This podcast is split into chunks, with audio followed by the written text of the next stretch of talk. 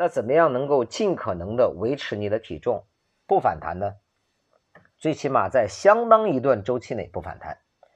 啊，所以我们的低碳饮食建议啊，第一，减少碳水的摄入量；第二，摄入啊优质碳水，富含纤维的优质碳水，可以给你带来饱腹感。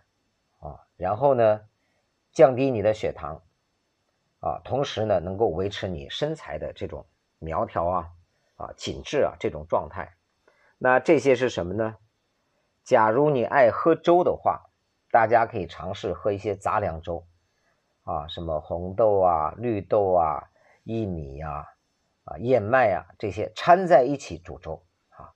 如果你要吃饭的话呢，最起码这一碗米饭啊，你在里边添一些绿豆啊、玉米啊，减少那个叫高 GI、高升糖哈这种食物的摄入量。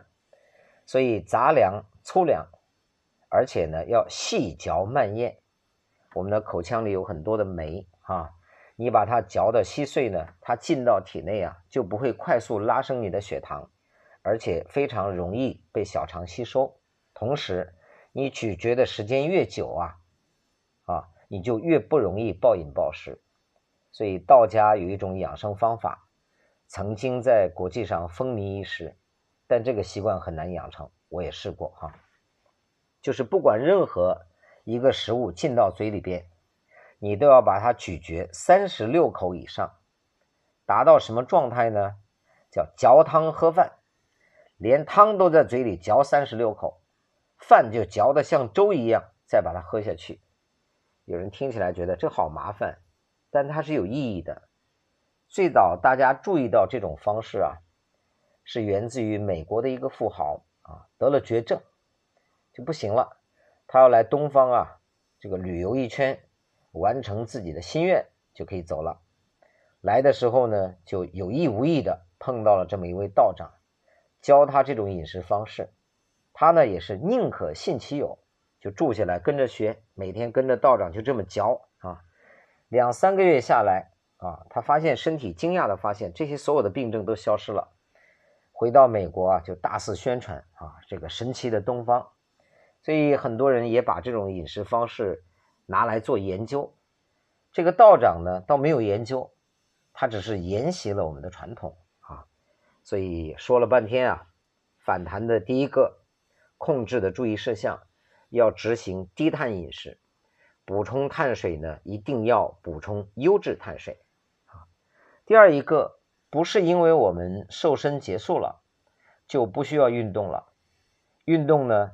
二十一天会养成习惯，一般第一周会有点不舒服，所以建议大家突然饮食改变，突然又结束运动，那么突然我们的体重就可能回升，所以把运动变成一种习惯，坚持下来。事实上，这是一件很难的事情啊。你像我本人，我在十九岁啊，在部队里边。每天早晨，不管你愿不愿意，都要起床跑个三公里、五公里，连续三年的时间，养成了习惯，我觉得非常好。这辈子啊，一定要坚持每天早晨起来跑一跑。从我退伍跑了一个月之后，就再也没有跑过了。为什么呢？懒。那根本问题在哪里呢？因为早晨再也没有领导过来踢你的屁股了。你就可以任由自己懒下来了。所以这些年我们做健康管理啊，我经常说一段话，叫“自律不如他律，他律不如群律”，是不是？自我管理是最难的事情，能够自律很好的人都不是一般人啊。所以他律相对比较简单。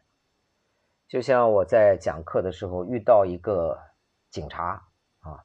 他说：“你知道有很多领导啊，过来被双规关了几个月啊，我就陪着他们，几个月下来出去啊，还有写感谢信的呢。为啥呀？哎呀，体重减了二十斤，高血压、糖尿病全好了。你看看，这就叫他律。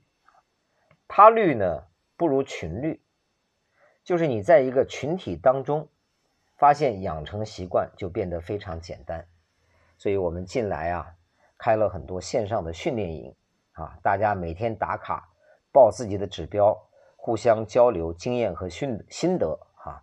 所以这个呢，如果各位有兴趣啊，也可以考虑参加。当然，如果你觉得自己是一个自律非常好的人啊，你已经能够养成习惯啊，做得很好，那就不需要参加这个训练营，只需要把这十二讲的讲座听完，去执行就可以了。但是，如果你觉得自己自律实在是有够差啊，你需要找一群人在一起互相做监督和管理，尤其是这种饮食方式后期啊。身体会带来一些阶段性震荡的不适感，你需要一个专业的顾问去陪伴，那么也可以考虑参加我们的吃喝睡瘦身训练营。整个训练营一期呢是二十一天，帮你养成习惯。如果愿意愿意延续的话呢，我们可以把它推迟到整个的服务周期啊为三十天啊。所以我最终的建议就是：自律不如他律，他律不如群律。跟一群人一起同行，你会减少迷茫，养成习惯，也会达到更好的效果。那么这一期的分享呢，我们就到这里。一定要留心你在恢复所谓正常饮食之后的生活方式啊。那么下一期我跟各位来分享一下，如果你的肥胖和慢病已经困扰你很久了啊，那么除了这种饮食方案以外，还有哪些方法能够更快速、更有效，短期之内让你获得健康？这种组合拳的套路。那么我们下期再见。